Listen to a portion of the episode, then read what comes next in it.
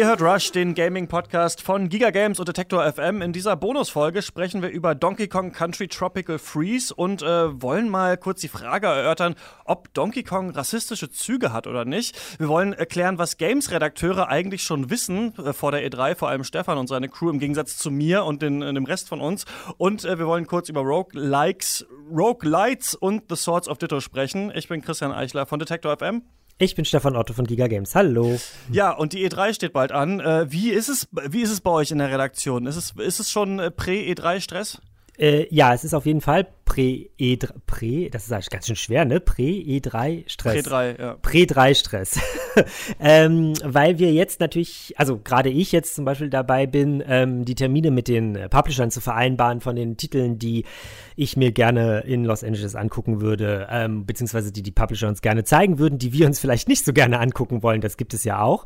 Ähm, und dann geht natürlich auch so das ganze Thema Richtung Leaks. Also gerade erst heute wurde ja zu Nintendo so eine ganze Liste veröffentlicht mit Spielen, die angeblich von Nintendo äh, geplant sind und die für die Nintendo Switch kommen werden, wo niemand genau weiß, ob da was Wahres dran ist oder nicht. Ähm, und das stresst in Anführungszeichen, aber positiver Stress sozusagen natürlich die ähm, Redakteure, die sich dann darum kümmern, diese ganzen Titel, äh, die ganzen Themen aufzuarbeiten, ähm, weil die dann natürlich auch so ein bisschen gehuckt werden, weil äh, die E3 2018 in den letzten Wochen und fast Monaten nämlich danach aussah, als wäre sie relativ langweilig und es jetzt aber doch den Anschein hat, dass zumindest das ein oder andere Highlight mit dabei ist.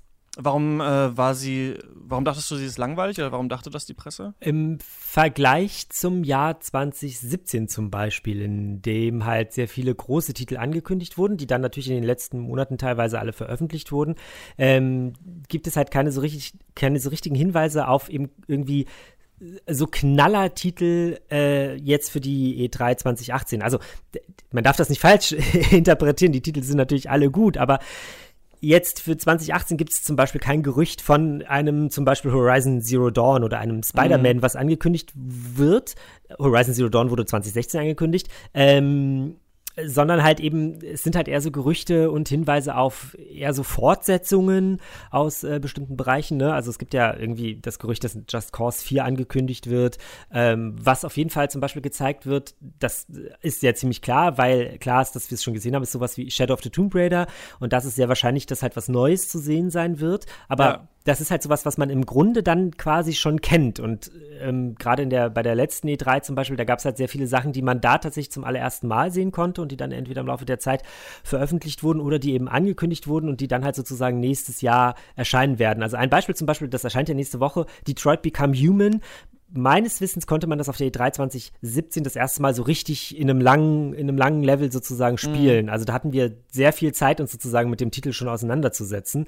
Und ja. das ist dann, das ist dann natürlich ein bisschen cooler und ein bisschen geiler als eben, ja, irgendwie der, also was ja auch kein Geheimnis mehr ist, ist es, es, gibt ein neues Battlefield, Battlefield 5 oder V, man weiß es noch nicht so genau. Es kann sein, dass es ja. Battle, Battlefield Vietnam ist oder halt tatsächlich ein fünfter Teil von der alten Reihe, die da irgendwann mal angefangen wurde und bis vier ging.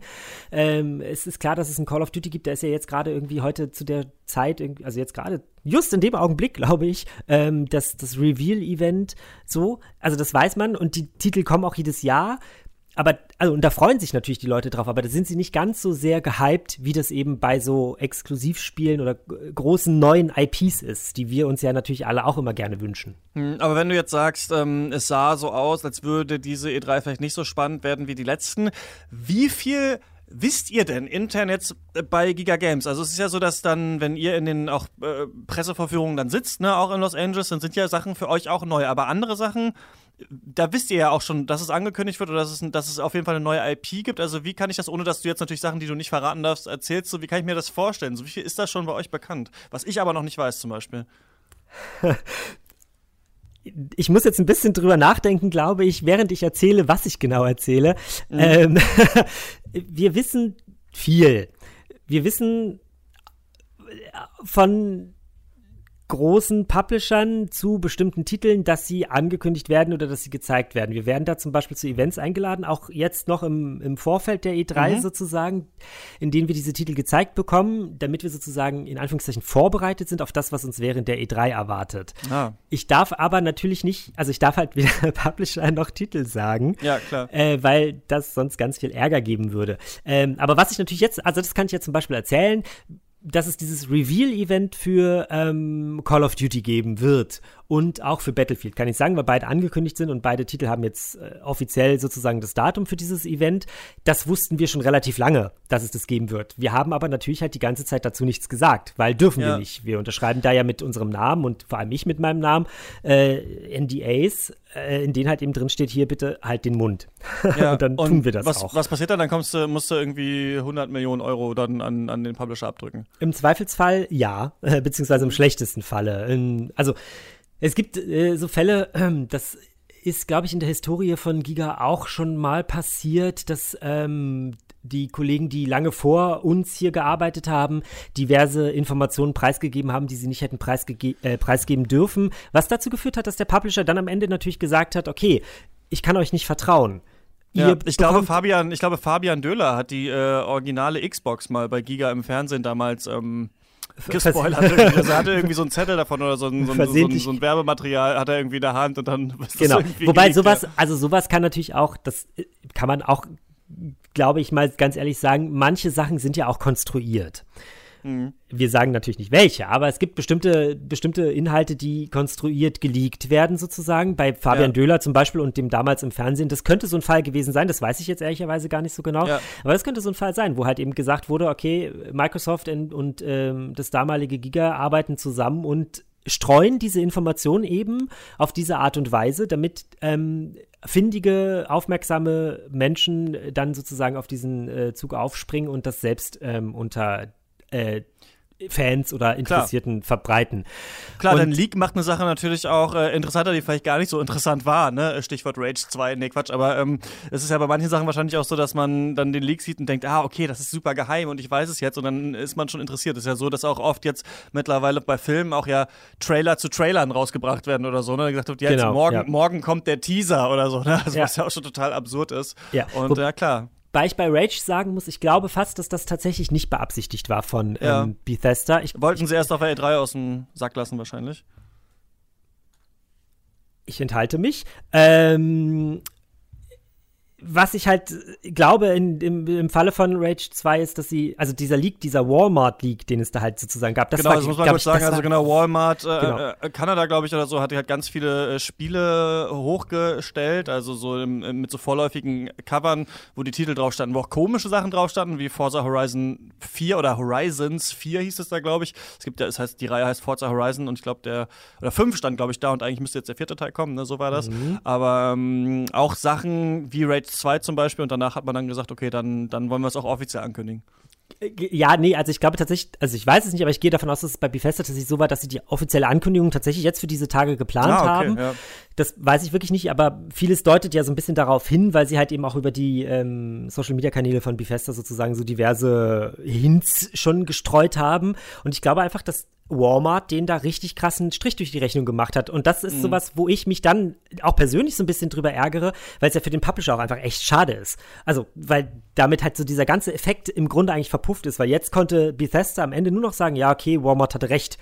Mhm. Ne? Und wenn sie aber einfach von vornherein das unter dem Deckmantel mit Teasen und wir, wir steigern die Aufmerksamkeit auf den Titel, den wir uns überlegt haben, und dann mit einem großen Knall dieses Bam, hier ist der Trailer und das ist jetzt der neue Titel Rage 2, der ja auch wirklich gut aussieht, wenn man sich diesen Gameplay-Trailer ansieht und ähm, mhm. ist ja auch von den, wird ja auch von den Doom-Machern äh, gemacht, also verspricht eigentlich ein relativ interessantes Gunplay sozusagen zu werden. Ähm, und das ist dann, glaube ich, ziemlich ärgerlich für, für so einen großen Konzern. Aber ja. es gibt auch äh, einige Sachen, die ihr auch nicht wisst. Also ihr sitzt auch in, äh, in LA und da werden auch Sachen angekündigt, wo ihr denkt, ach krass, okay, noch nie von gehört. Oder müsst ihr es immer dann spielen, wenn, wenn, ihr, wenn, ihr dann, wenn wir dann danach einen Podcast machen. Ja.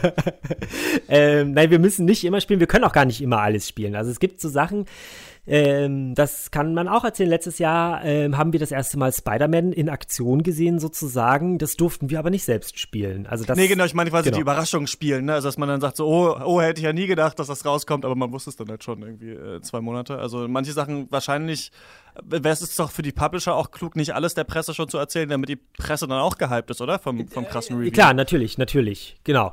Ähm, nee, wir wissen auch nicht alles. Wir wissen es halt bei, bei bestimmten Sachen, wissen wir es einfach ähm, teilweise vorher.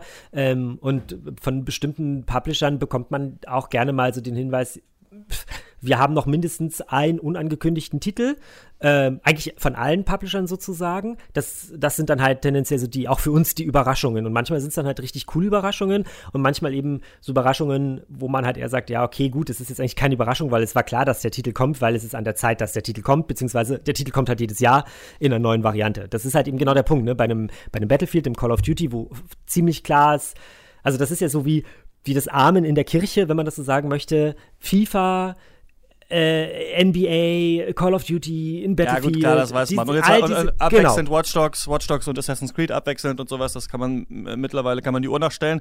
Ähm, nicht also bei From Software, da gab es ja auch mal jedes Jahr ein Dark Souls Spiel, äh, da äh, mal gucken, ob Shadows Die Twice dann äh, diesmal jetzt auf der E3 äh, richtig angekündigt wird oder gesagt wird, ähm, was es ist.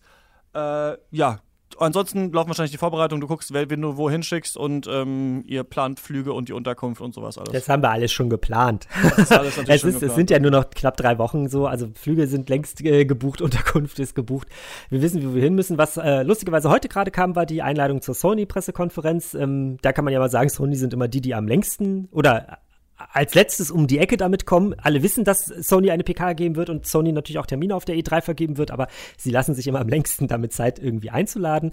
Ähm, und jetzt sind wir, wie gesagt, einfach nur noch dabei, ähm, also der Markus, der Kollege von Spieletipps, der Chefredakteur, und ich äh, sozusagen die Termine zu organisieren, äh, zu planen und eben zu schauen, wie wir denn die äh, ich weiß gar nicht, letztes Jahr hatten wir irgendwie so 15 Termine, 15, 20 Termine irgendwie in acht Stunden, wie mhm. man das halt so unterkriegt. Ne? Weil ja. so eine Messe hat halt auch nicht den ganzen Tag offen, sondern eben nur eine bestimmte Zeit und in der Zeit muss man dann halt irgendwie alles mitmachen angucken, angucken, spielen, spielen, Interviews und so weiter und so fort. Und irgendwann müssen wir dann auch telefonieren und dann äh, die Folge Rush aufnehmen, dann ja. ähm, über, äh, über den großen Teich, dann äh, über die Ankündigungsspiele reden. Ich bin äh, sehr gespannt drauf. Ich freue mich immer mega auf die, auf die drei und freue mich jetzt, dass ja auch jetzt so ein Ventil hat, dann auch mal darüber zu reden. Ähm, das wird mir, nee, eine Frage muss ich ja. dann noch stellen. Guckst du denn die Pressekonferenzen auch nachts? Also ich habe von ganz, ganz vielen äh, Spielern tatsächlich schon gehört, dass sie es lieber haben, dass sie eben am nächsten Morgen einfach so eine Zusammenfassung bekommen oder sich das am nächsten Morgen angucken, aber gar nicht eben nachts sich irgendwie vor den Rechner setzen. Das ist ja dann deutscher Zeit irgendwie zwei oder drei Uhr morgens teilweise, um sich diese PKs anzuschauen. Ähm, äh, wenn ich schaffe und irgendwie die Zeit, die Zeit habe, dann äh, finde ich es manchmal ganz geil, das live zu gucken, ja. Aber meistens, ich Sony ist doch irgendwie mal 3 Uhr nachts oder sowas, ne?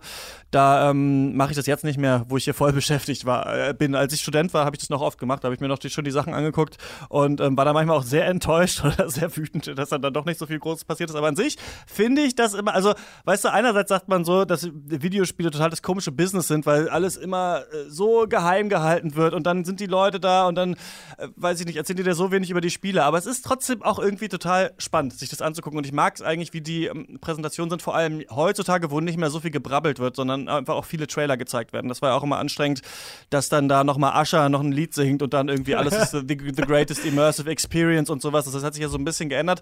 Was aber auch wieder da, dazu führt, dass man sich natürlich die Trailer auch einfach im also einfach auch so angucken kann, ohne eine Konferenz zu machen. Ne? Also es hat so alles so zwei Seiten, aber ähm, wenn ich die Zeit habe, dann ja, dann, dann gucke ich den Stream live. Ja. Das erinnert mich an eine Ankündigung von der äh, E3. Ich weiß leider gar nicht mehr, welches Spiel das war. Mir fällt das immer nicht ein. Aber irgendwie riesig groß angekündigt. Äh, und es gibt außerdem auch noch Spiel, nee, äh, Teil 2 von Spiel XY. Dann kam so ein Bild und dann ging es zum nächsten Thema über. Ja. Das ist auch so, hä? Was war das jetzt gerade? Also, ja, zum Glück sind die PKs in der heutigen Zeit bedeutend besser organisiert, das kann man so sagen. Sind ein bisschen besser, sind ein bisschen zackiger, so wie dieser Podcast. Deswegen kommen wir zum nächsten Thema und das ist ähm, Donkey Kong Country Tropical Freeze.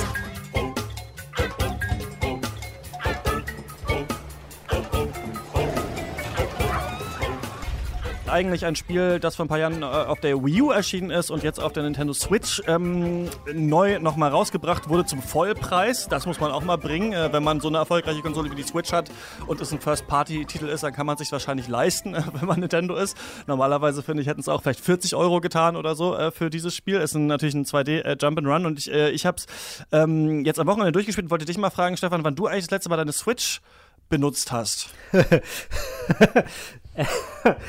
ähm, warte, warte, warte, warte. Bewusst, es ist echt lange her, ne? Also auf jeden Fall mehrere Monate. Ich weiß noch, dass wir, oh Gott, das darf ich gar nicht sagen, als wir letztes Jahr auf die Gamescom gefahren sind, weiß ich, dass mhm. wir im Zug haben wir Mario Kart gespielt. Ja. Ich, danach habe ich noch ein bisschen Zelda gespielt, äh, immer mal wieder, aber puh. Nee, das ist schon Monate, monatelang her, was mich eigentlich ein bisschen ärgert, weil ich die Konsole ja schon sehr gerne mag. Ne? Ja.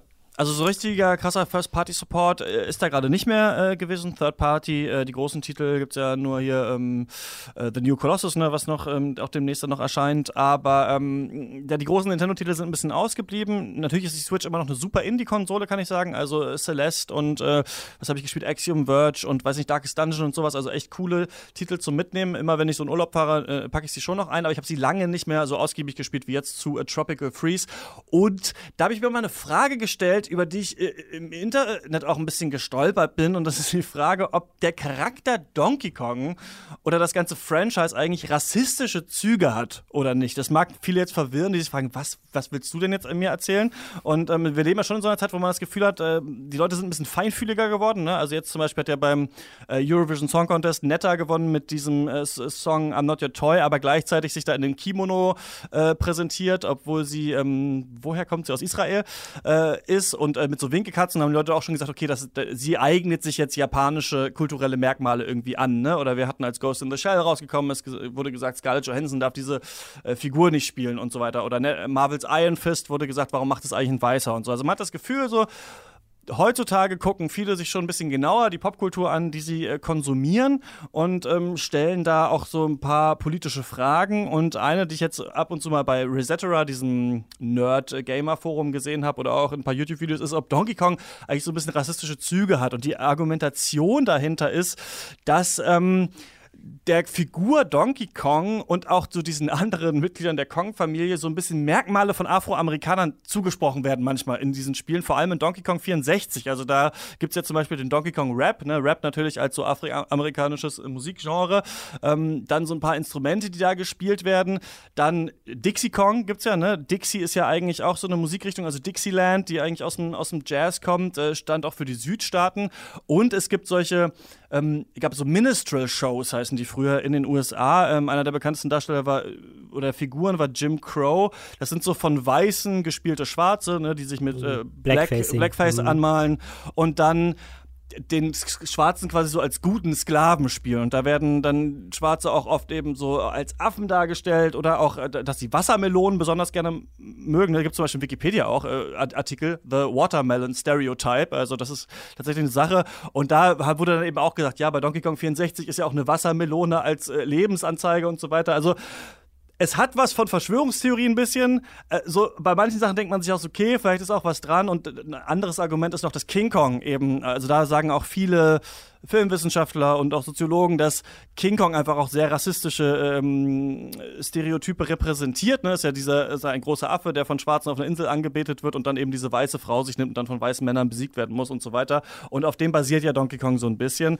Und ähm, ich fand es interessant, das mal so aufzuwerfen. Ich äh, denke aber, wenn man sich das mal genauer anschaut, dass man sagen kann, vielleicht ist in den Wurzeln dieser Figur, ne, weil klar, im ersten Donkey Kong-Spiel entführt er ja da, ähm, ähm Pauline ist es, glaube ich, und Mario muss sie retten, ähm, dass in den Wurzeln vielleicht so ein paar Rassismen oder Stereotype drin sind, aber man auf jeden Fall nicht sagen kann, dass Nintendo die sonderlich verstärkt hat über die letzten Jahre. Ne? Also es ist nicht so, dass die, weiß ich nicht, äh, die Donkey Kong-Familie da jetzt immer Jazz macht oder sonst was oder jetzt auch in jedem Spiel rappt oder so. Also das sind so ein paar Sachen, die mir aufgekommen sind, aber man kann eigentlich nicht sagen, dass man damit viel gemacht hat. Aber ich fand irgendwie das mal interessant, äh, sich das so mal anzuschauen. Hast du das schon mal gehört, diesen Vorwurf? Diesen Vorwurf habe ich äh, tatsächlich noch nie gehört. Ähm, bei deinen Ausführungen habe ich aber versucht, ein bisschen drüber nachzudenken und mich daran zu erinnern, dass, wann ich das letzte Mal ein Donkey Kong-Spiel gespielt habe, was relativ schwer ist, weil ich sehr wenig Donkey Kong spiele, ähm, bin zu keinem Ergebnis gekommen, nur eine Einsicht hatte ich, und zwar Pauline, so hieß sie, ne? Die Frau, mhm. ist ja die, die sozusagen auch bei Mario Odyssey ja, auftaucht. Und die ist Jazzmusikerin. Mhm, stimmt, ja. Das ist mir jetzt, das ist quasi jetzt mein Kommentar dazu. Ähm, Stimmt, zeigt also auch, dass es ähm, auch äh, auf jeden Fall relativiert werden kann. Ähm, was ich nur äh, witzig finde, ist, dass, also, ähm, das ist, äh, kommt eben aus, aus dieser Reihe von Argumentationen, in der Charaktere, die offensichtlich ja keine Menschen sind, ähm, als rassistisch bezeichnet werden. Und wo wir das auch haben, wo es es auch in der in Anführungsstrichen Fachliteratur gibt, ist bei Star Wars und vor allem Star Wars Episode 1. Also Jar Jar Binks zum Beispiel wird auch vorgeworfen, so, diesem Charakter nicht nur, dass er nervig ist, sondern dass er auch Jamaikaner genau. ist. Also dass diese Ohren so Dreadlock sein sollen und diese ganze kiffermäßige Mentalität von ihm. Aber hat er nicht im Original tatsächlich auch einen jamaikanischen, also irgendeinen irgendein Akzent, der ihn halt als sozusagen auch als das auszeichnet. Ich kenne genau, leider nur glaube, die deutsche, bisschen, die deutsche ja. Version sozusagen, aber ich dachte immer im, im, im, Original hat er auch so, eine, so einen jamaikanischen Slang oder sowas. Ja, irgendwie sowas, was auf jeden Fall so interpretiert werden kann. Es wird auch gesagt, dass Watto, der da diesen Podracer verkauft, dass der ein Jude sein soll. Also ähm, das ist irgendwie interessant und es ist interessant, dass das so viel rein interpretiert wird, aber man kann natürlich auch den Umkehrschluss äh, treffen und sagen, okay, äh, bist du nicht rassistisch, weil du hier einen Affen als, als äh, Afroamerikaner siehst, ne, in dieser Fragestellung so. Also das ist, ist interessant, finde ich, wie viel in Popkultur mittlerweile rein, äh, rein interpretiert wird. Und ich finde, man kann aber sagen, Nintendo macht nichts, um das irgendwie zu verstärken oder sowas, um damit irgendwas, irgendwie Schindluder zu treiben und sowas und kann auf jeden Fall nicht irgendwie als rassistische Firma gesehen werden. Also, ja. also tatsächlich kann man, kann man ja Nintendo sogar auch so ein bisschen zugute halten, dass sie äh, zumindest in anderen, anderen Bereichen ja ich will nicht sagen Vorreiter sind, aber äh, offener mit bestimmten Dingen umgehen. Also ich denke da zum Beispiel an das Thema Transsexualität und dieses eine, diesen eine Dino da, diesen einen Dino, den es da gibt. Ähm, wie heißt der gleich noch? Birdo? Ja, der halt eine Frau sein möchte. Das ist halt ein Mann, aber will halt eine Frau sein. Und das ist ja irgendwie im Original. Äh, Spiel, wo der da sozusagen auftritt, sagt er das ja irgendwie auch so. Es wurde halt für den westlichen Markt dann angepasst, aber ähm, äh, ja, also da, das, das sind ja zum Beispiel so quasi Gegenbeispiele, wenn man das so möchte. Ja, auf jeden Fall, auf jeden Fall. Also ähm, ich fand es nur interessant, das mal aufzuwerfen. Äh, was man zu Tropical Freeze, Tropical Freeze sagen kann, ist, ähm, dass es ein toller Port ist, also eine super gute Umsetzung, finde ich, von dem Wii U-Spiel, äh, das ich nur gesehen hatte, aber nie selbst gespielt habe. Und ein echt gutes, richtig schweres 2D Jump and Run für alle, die drauf stehen. Die einzigen Probleme, die ich damit habe, ist, dass es viel auf Trial and Error setzt. Also man, es gibt oft Hindernisse oder auch Orte, an denen man stirbt und das kann man vorher eigentlich nicht wissen. Und dadurch ist es ein bisschen frustrierend. Und die Steuerung ist relativ hakelig. Also da gibt es so Unterwasserwelten, die echt mega anstrengend sind. Also wo ich auch so oft gestorben bin, weil du sehr präzise auf ausweichen musst, aber dich nur sehr, sehr schwammig äh, steuern kannst. Aber ähm, es gibt nicht so viele äh, 2D-Jump-and-Runs, die so hochwertig doch produziert sind. Ne? Also mir fällt die Rayman-Reihe natürlich ein, mit äh, Rayman Legends, das man ja auch auf der Switch zum Beispiel spielen kann. Aber sonst ähm, fand ich das echt ein gutes, ähm, ein gutes, ein gutes Spiel. Ähm, bist du Adventure Time-Fan eigentlich? Äh, die, der, äh, die, die Serie? Mhm. Äh, nee, also ja, nee, also kein Fan, aber ich, ich kenne die Serie. Also das, so. ja, genau, weil, weil ähm, wir auch noch ganz kurz, wollte ich mit dir über Swords of Ghetto sprechen dass ja ein, ein Swords of Ditto ein neues Roguelike ist, das ja so aussieht wie ja. Adventure Time. Ne? Also du hast ja den Grafikstil auch, auch, gesehen und es ist echt, äh, echt schön designt, oder? Sowas hat ja. man so selten gesehen. Sehr selten, vor allem weil es halt ein, also ein Indie, in Anführungszeichen, ein, ein kleinerer Titel sozusagen ist. Ähm, und das glaube ich, egal ob es jetzt irgendwie eine, eine 3D-Grafik-Engine ist, ob es ein 2D- äh, Plattform ist, ob es, äh, wie heißt das, Top-Down ist, keine Ahnung. Ich glaube, es ist immer aufwendig, dass das gut aussieht und in dem Falle schafft es das Spiel ja ganz gut. Und ich weiß auch, und das finde ich zum Beispiel an diesem Spiel ganz faszinierend, ähm, dass es ja am Anfang sozusagen so eine ganz, ganz schöne Welt ist, Spoiler, äh, die sich dann im Laufe der Zeit ja, je häufiger man scheitert, äh, wandelt und zwar ins Gegenteil, dass sie immer trister und immer grauer wird. Und äh, ja. das, was ich davon gesehen habe, sozusagen, also wie sie das dann sozusagen umgesetzt haben, weil das ja so ein schleichender Prozess ist mit jedem Tod, den du da stirbst, ähm, das finde ich auch ganz schön. So rein vom, vom optischen her. Ja, also optisch hat mich äh, das wirklich auch ähm, umgehauen. Ich fand es total toll und ich bin auch schon auch Adventure Time Fan, würde ich sagen. Und ähm, also man muss es gesehen haben, ne? Man muss es gesehen haben, um das glauben zu können, wie cartoonhaft und toll das animiert ist. Ich finde trotzdem, dass The Swords of Ditto ein bisschen in so eine Kerbe schlägt, wie auch Owlboy, dieses äh, 2D, äh, auch Jump and Run, in dem man aber auch fliegen kann, wo man diesen, diesen Eulenjungen spielt das sind Spiele, die sehen ganz toll aus, aber sie sind doch sehr frustig designt, finde ich. Und ich bin aber ähm, kein Experte, was Swords of Ditto angeht. Ich habe zwei Sessions gemacht, die jeweils so drei Stunden waren. Eine alleine und eine dann nochmal im Koop mit einem Freund. Und ähm, falls jemand ähm, das sehr viel gespielt hat, schreibt mir gerne eure ausführlichen Eindrücke nochmal an Rush at Detector FM. Ich habe ein bisschen auch bei den Steam-Reviews rumgeguckt und natürlich auch Lisas äh, Test äh, gelesen bei euch, der ja sehr gut ausgefallen ist. Ne? Ich glaube, ja. eine, eine 8 von 10 gab es da. Mhm. Und ähm, ich habe mich nur gefragt, wie ist so ein Roguelike eigentlich überhaupt designt, ne? Also das sind ja Spiele, die eigentlich auf diesem Dungeon Crawler von 1980 basieren, der Rogue auch hieß. Und die haben eigentlich drei Merkmale. Die sind rundenbasiert, prozedural generiert, so wie Minecraft zum Beispiel oder sowas auch, nur dass du in eine Welt kommst und die hat bestimmte Regeln und danach wird diese Welt vor dir gebaut und es ist eben immer eine andere Welt. Und äh, Permadeath, also du stirbst und dann musst du das Spiel nochmal neu anfangen und dann ist es eben wieder gleichzeitig neu generiert. Jetzt wird man sich fragen, vielleicht tue ich auch, äh, wie rundenbasiert. Die sind ja alle gar nicht rundenbasiert, diese Spiele, stimmt. Es gibt nämlich so komische äh, Roguelike Verfechter, die sagen, dann sind es aber keine Roguelikes mehr und die sagen, die anderen heißen Roguelites. Und das sind, glaube ich, die Spiele, die wir alle kennen. Also Binding of Isaac, Downwell, Spelunky, also quasi äh, Darkest Dungeon. Äh, Rogue in leichter Version sozusagen. Genau, Rogue mhm. mit nicht ganz so Hardcore, sondern ein paar Sachen, die wir angepasst haben, damit es auch äh, andere Spieler spielen können. Und das ist einmal, es muss nicht mehr rundenbasiert sein und man kann dann unter Umständen mal was mitnehmen in den nächsten Run. Ne? Also du kannst zum Beispiel, also du spielst es, es ist zufallsgeneriert, stirbst dann und hast aber eine Waffe mitgenommen oder hast einen neuen Charakter freigeschaltet. Und das geht ja so weit bis zu so Handyspielen wie, ähm, wie heißt das, Jetpack Joyride, kennst du das, wo du da, oder auch selbst Temple Run oder sowas, das ist ja auch ein bisschen so. Und das ist ja auch immer ja. so ein bisschen zufallsgeneriert und du kannst dann einen neuen Charakter freispielen oder sowas. Und bei so Rogue Lights gibt es ein Ende am Ende. Ein Ende am Ende. Ein Ende am Ende, auf das man hinspielen kann. Es ist gut, dass es am Ende ein Ende gibt. Äh, oder auch Minute zum Beispiel, ne? dieses, wo du immer nur eine Minute lebst. Also, das hat ja, wobei das ist nicht prozedural generiert. Genau, das ist quasi, ja, da hast genau, du auch so Runs. Aber das ist kein, genau, es ist nicht ein richtiges Roguelite, weil du, mhm. weil du eben eine Welt hast, in der du auch Dinge verändern kannst und so weiter. Und äh, was mir nur aufgefallen ist, so, also bist du, äh, spielst du äh, Roguelikes? Weil mich, mich wundert es ehrlich gesagt, dass das so erfolgreich ist dieses Genre und so viele Spiele rauskommen, weil ich habe das Gefühl, niemand hat eigentlich danach gefragt. Also ja, ich weiß, Spelunky war ein Riesenhit, aber warum jetzt alles ein Roguelike ist, ist äh, verstehe ich eigentlich gar nicht so richtig. Also die, die Frage hatten wir ja tatsächlich schon mal. Ähm, nee, bin, ist, ist auch wirklich nicht mein, mein Genre. Also weil mich mhm. das halt einfach irgendwie, glaube ich, so sehr frustrieren würde, dass ich keinen Bock hätte, das immer und immer und immer wieder zu machen. Ne? Ja. Also das ist halt so, nee, ist, nee, ist einfach nicht meins. So. Ja, kann ich gut. Äh, und auch nicht bei so Handyspielen? Hast du sowas? Irgendwie so ein. Ich, nee, das, auch nicht. Das, also gerade spiele ich wieder Pokémon Go. Das ist wenig, also das ist, glaube ich, noch weniger Roguelike als alles andere. Du schnappst sie alle. ich schnappe sie mir alle.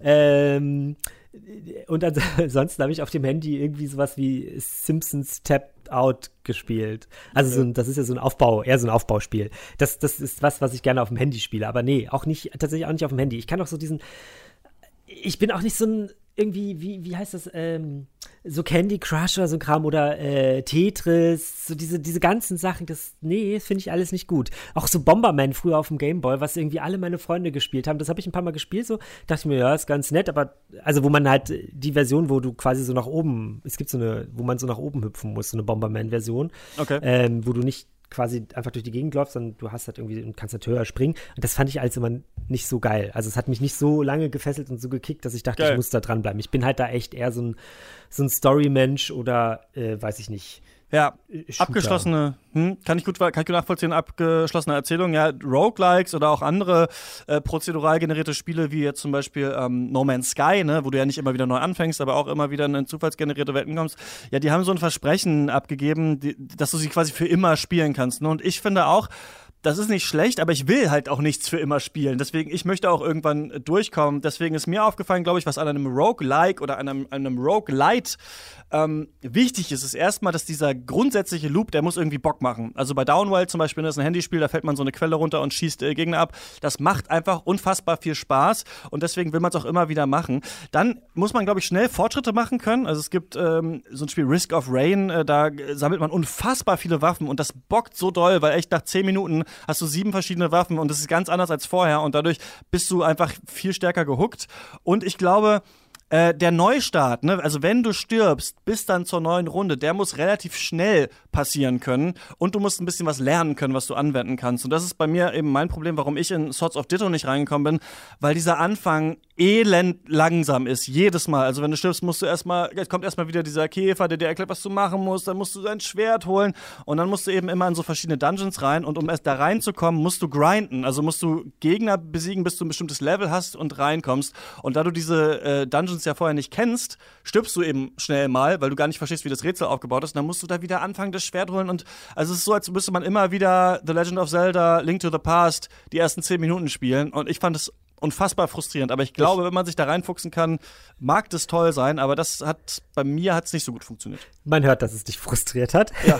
ähm, ich habe äh, letztens dazu, weil du gerade Link to the Past erwähnt hast, ich habe ähm, dazu noch ein, ein, irgendwie einen Kommentar gelesen, das ähm, ist ja eher in Richtung Ocarina of Times geht und dass das sozusagen, also manch einer würde behaupten, Swords of Ditto ist das bessere Ocarina of Times. Okay. Äh, oder meinst du Majora's Mask? Weil das, nee, weil nee, nee, nee, nee, Ocarina okay. of Time. An die äh, Begründung kann ich mich leider nicht mehr erinnern, weil ich es wirklich nur kurz überflogen habe, weil, wie vorhin schon gesagt, Swords of Ditto oder überhaupt das, das Genre an sich ja sozusagen nicht so ganz mein Genre ist und ich glaube ich auch einfach keine Zeit mehr hatte, den Artikel richtig fertig zu lesen. Aber das war irgendwie so, die, die Quintessenz war irgendwie sowas in diese Richtung. Vielleicht ja. sollte ich das nochmal raussuchen, dann kann ich es beim nächsten Mal nochmal genau erzählen. Also ich glaube auf jeden Fall, also es ist interessant, den Gedanken kann man vielleicht mal mit nach Hause nehmen. Warum ist es äh, das bessere Ocarina of Time? Und jeder kann sich nochmal seine eigene Interpretation dazu überlegen. Aber ich äh, glaube, dass wir so ein bisschen jetzt an so einem Punkt angekommen sind, wo nicht alles ein Roguelike sein braucht und wo man sich bei manchen Sachen auch wundert. Also irgendwann kam dieser Shooter Strafe heraus, wo man dachte, okay, die machen so einen Retro-Shooter und dann wurde klar, ah, ist es ein Roguelike oder dieses äh, Spiel äh, Below, ne, was auch so ein düsteres Zelda ist da kam dann auch jetzt so in den letzten Monaten raus, dass es ein Roguelike ist. Also bei vielen Sachen ähm, denke ich mir dann so, ja, okay. Also mir hätte es völlig gereicht, wenn Swords of Ditto sechs Stunden lang wäre und dann einfach fertig. Ich muss es nicht 20 Stunden spielen. Und das ist natürlich für Entwickler, glaube ich, auch ganz sinnig, einen Roguelike draus zu machen, weil man auch, äh, wenn man es böse interpretieren will, Spielzeit strecken kann damit. Aber andererseits für Leute, die es natürlich toll finden, die können es immer wieder spielen. Ne? Also ich glaube, es ist so eine feine Balance, die man da treffen muss. Mir hat bei Swords of Ditto nicht so viel Spaß gemacht, aber falls äh, andere davon äh, total begeistert sind, äh, würde ich mich sehr freuen, Meinungen zu hören. So, das war's mit dieser Folge, Stefan. Ja. Willst du noch was sagen? äh, was möchte ich noch sagen? Ich möchte noch sagen, das Übliche, nämlich ähm, Podcast abonnieren äh, bei Apple, Spotify, Deezer. Kommentare unter dem Artikel bei Giga Games hinterlassen, äh, an Detektor FM schreiben, nämlich an äh, rush.detektorfm.de. Äh, die alten Folgen hören, auch da gerne äh, kommentieren. Ähm, achso, wir laden den auch bei YouTube hoch, also auch gerne äh, dort äh, kommentieren, Daumen nach oben dalassen und kurz anklicken. Ähm, und in der nächsten Folge geht es dann, wie schon angedeutet, Nein, geht es gar nicht. Es geht noch gar nicht um die E3, es ist die Folge darauf. Genau. Ja. Ha! Jetzt hätte ich fast falsches, falsche Sachen erzählt. In der nächsten Folge geht es aber unter anderem um Detroit Become Human. Äh, ganz genau, ganz genau. Darüber wollen wir natürlich sprechen. Äh, den neuen Hit von David Cage und ähm, auch ein bisschen na, das, will ich, das verrate ich noch nicht, was das Thema sein könnte. Äh, dann, das könnte dann so, äh, ne, ihr wisst zwar, welche Spiele da bei Giga Games, welche Spiele auf der E3 kommen, aber die Hörer wissen nicht, was in der nächsten Folge Rush passiert, außer um welches Spiel es geht, aber nicht, was wir genau machen. Und um das äh, zu erfahren, müsst ihr nächstes Mal einschalten bei Rush, äh, unserem äh, kleinen, aber feinen Gaming-Podcast, den wir hier machen. Ähm, danke fürs Zuhören, danke für die Aufmerksamkeit, danke Stefan, dass du auch die Zeit gefunden hast und ähm, bis zum nächsten Mal. Viel Spaß beim Spielen. Bis dann.